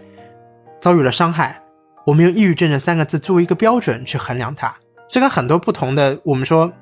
成功的标准是你必须要有很多钱啊，或者幸福的标准是你有了很多钱以后成功了你才能够幸福，是一样的。就像我觉得哈佛耶鲁去开那个追求幸福的课一样荒唐。就我们没有必要去用一些字汇。来定义一些事情，而如果一旦这些词汇出来了，我反而觉得它是有一点转移视听的作用，让我们更加去意识到，哎，那我们如何去解决这个词汇所带来的问题，而不是背后有更多更多我们需要去思考、需要及时去解决的那些矛盾和困难之处。我觉得这反而是可能我想说的对于抑郁症我自己的看法。而更重要的是，不管是我刚刚分享的美国人的一些一些。认知也好，还是说他一些呃潜在的背后的社会因素也好，我想要关键说的一点是，你不是心理医生，所以有很多专业的事情还是要交给专业的去做。而我觉得我们必须得得对专业存在一定的敬畏之心。其实心理咨询师的工作是非常非常精细且复杂的，它就像穿针引线，又像。真的很像裁缝的工作，就是要把所有东西肢解，然后呃，不是不是肢解，不好意思啊，拼凑肢解 什么词啊？嗯，就是要拆分，然后再拼凑起来。对不起，什么词啊？嗯，对，大概大概就是这样一个概概念，就真的是非常非常精巧。如果你真的有面对到这样一个病理的状况，或者说你的真的是。已经得以认知，或者你身边人有这样的问题的话，我们真的还是要去寻求专业人士的帮助。所以归根结底，我认为我们现在在讨论的，我们三位都是至少打引号的正常人，就是我们毕竟并没有被确诊出来抑郁症。此时此刻，那作为上引号正常人下引号的我们，要如何避免自己有这样的抑郁倾向呢？随后。我们应该如何去帮助到别人呢？呃，就是我觉得四个字概括就是该躺则躺。喜欢我确实，对对对对，我现在自己也是这样一个状态，就是说我会周期性的觉得自己是一个啊透支的状态，然后我要让自己恢复一下，因为之前如果我要躺平的话，我会有愧疚感。但是现在我觉得我可以做到心安理得的躺。要是帮别人的话，那我觉得也就是直接跟他说：“你去躺躺，使劲躺，躺到你自己觉得你可以，呃，出来再做事情了。而且这个时候就是不要让自己被焦虑和愧疚感就是打败，就是就心安理得的就躺。对，很有用，只能说这真的很有用。其实躺，我觉得就是一种接受当下的一个状态。”因为有一些抑郁症患者，他是不愿意去接受，他要让自己虽然说内心里面想躺，但是他觉得自己不能躺，他他得做，但他又做不了，所以他整个又是一种情绪上的冲突。嗯，对，这种冲突的话，就会让他觉得就是他很不能去，就是呃 handle 自己手头上的这个事情啊，然后这就所有的一些都都不行，所以他可能觉得只要不想去面对这些事情，那那那那咱就 say goodbye 是吧？嗯，可能是不甘心，又可能是太着急。是是是是。我我想说啊，就是在面对说我们现在是正常人该怎么办的情况之下，我也是四个字的答案：管好自己。啊，但是嗯，我我其实还是想要就是婉转的说一下，就是身患抑郁症的朋友们，我想也不是多管闲事的人。所以说，我我在互联网上看到很多人去呼吁说自己多关心身边有抑郁症的朋友，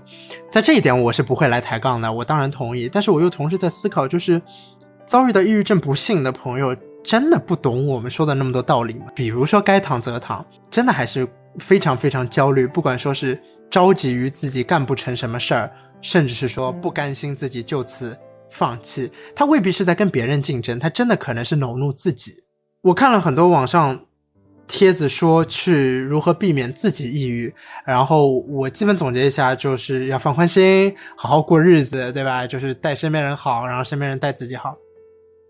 特别善良，但是真的很废话。所以，所以，所以，我认为我们节目非常非常希望，但是确实也很难给出一份适合所有人万能的药方，或者说说的难听一点，可能我们没有这个义务，也没有这个能力，如何去避免自己得抑郁，如何去好好的帮助别人。所以，我想问一个最后一个非常非常大的灾问，也想听听两位老师如何来。不是说看待了，可能说如何来总结吧。就是我们好像听了抑郁症患者，然后我们也听到了很多不幸的新闻故事，甚至身边的人也见证了一些因为抑郁症、因为抑郁情绪、因为这些恶恶化的情绪的一些表现，而做出一些极端的选择的人。那人活着到底有什么意义呢？哎呀，这个从不同的角度来讲，肯定是有不当当然就是从学术角度来讲，不同的一个角度有不同的一个答案，是吧？我是觉得意义是被人赋予的，就是如果说真的要给他做一个答案的话，我觉得人是没有啥意义的。所以说这个时候，当我说出就是意义是被被我们所赋予的时候，那其实这个答案就比较丰富了哈。嗯，但是因为我如果说把人放在一个群体当中，然后再来说一个意义的话，我觉得人活着的意义，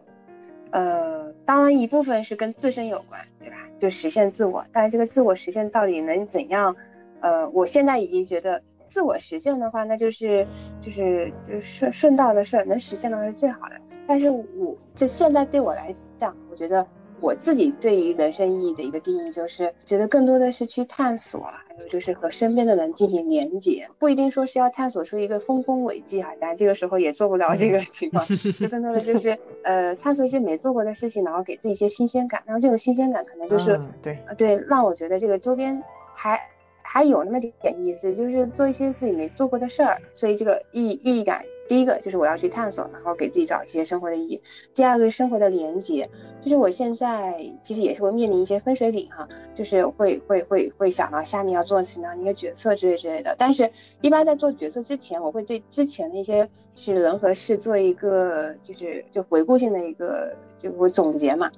我我会更多的去去去和过往的人再重新再把这个关系给梳理一下，就是。比方说，最近一段时间，我可能跟不同的人去吃饭啊，不同的人去，呃，这个拍照啊之类的哈，就是我我会比较在意这个人和人之间关系的这种连接，所以这我刚说第一层的一个意义就是要探索，探索一些新的东西，这些东西不一定要成为我吃饭的家伙，但是我想去体验哈，就是体验探索。第二个就是和人之间有这种连接，嗯，所以整体来讲，我觉得还就是我又又又去追求自我的一个这个。这个独立又去追求人和人之间的这种关关系的一个维系。哎，我好像在很久以前的某一期节目里边我也提到过，就是这可能也是一个比较悲观的想法，但是我觉得这是事实，就是你的意义是别人赋予你的。对。所以说，在很多时候，我们真的是依靠这些连接来让自己的日子好好的过下去。对对对。嗯，Amber 老师怎么看？我觉得我的观点基本上和 Silence 是一样的，就是其实我。也是我内心深处知道这些没有什么意义，嗯，然后我们再通过社交也好啊，然后再通过自己赋予自己的这种意义也好啊，就是我们再让自己产生价值感，然后让自己与众不同一点，我是这么觉得，嗯，还是就是真的是老话啊，真的是经历了很多之后，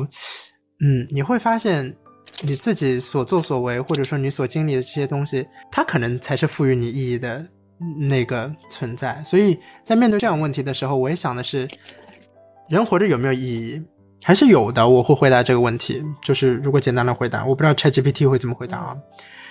我简单来说，我认为人活着意义就是去寻找意义，然后擦亮这份意义的价值。我不记得是在自负自信的那一期里边，还是世界末日那一期里边，我说过哲学三问，所以我就不讲了，因为讲过了。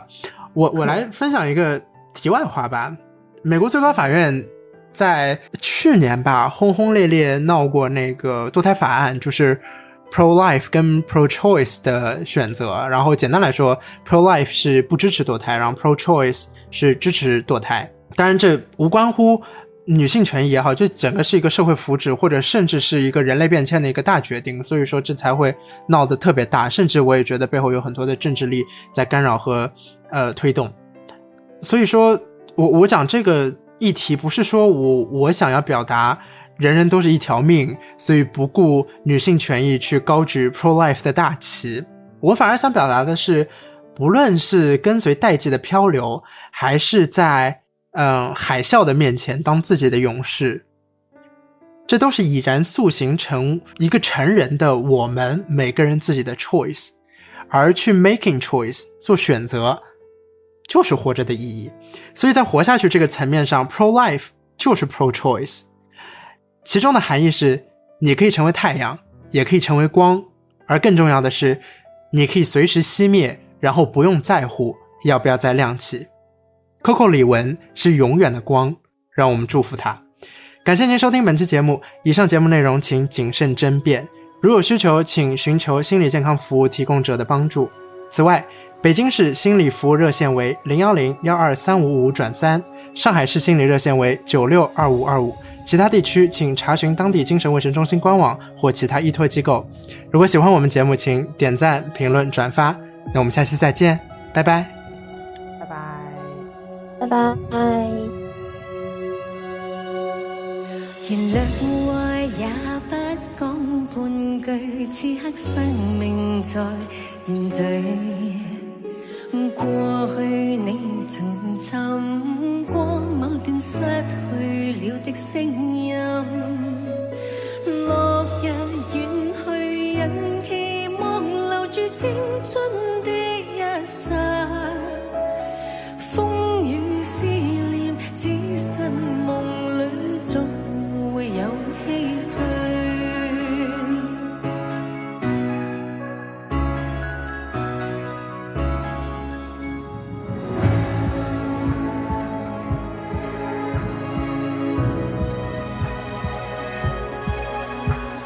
如果他朝此生不可与你，那管生命是无奈。过去也曾尽诉往日心里爱的声音，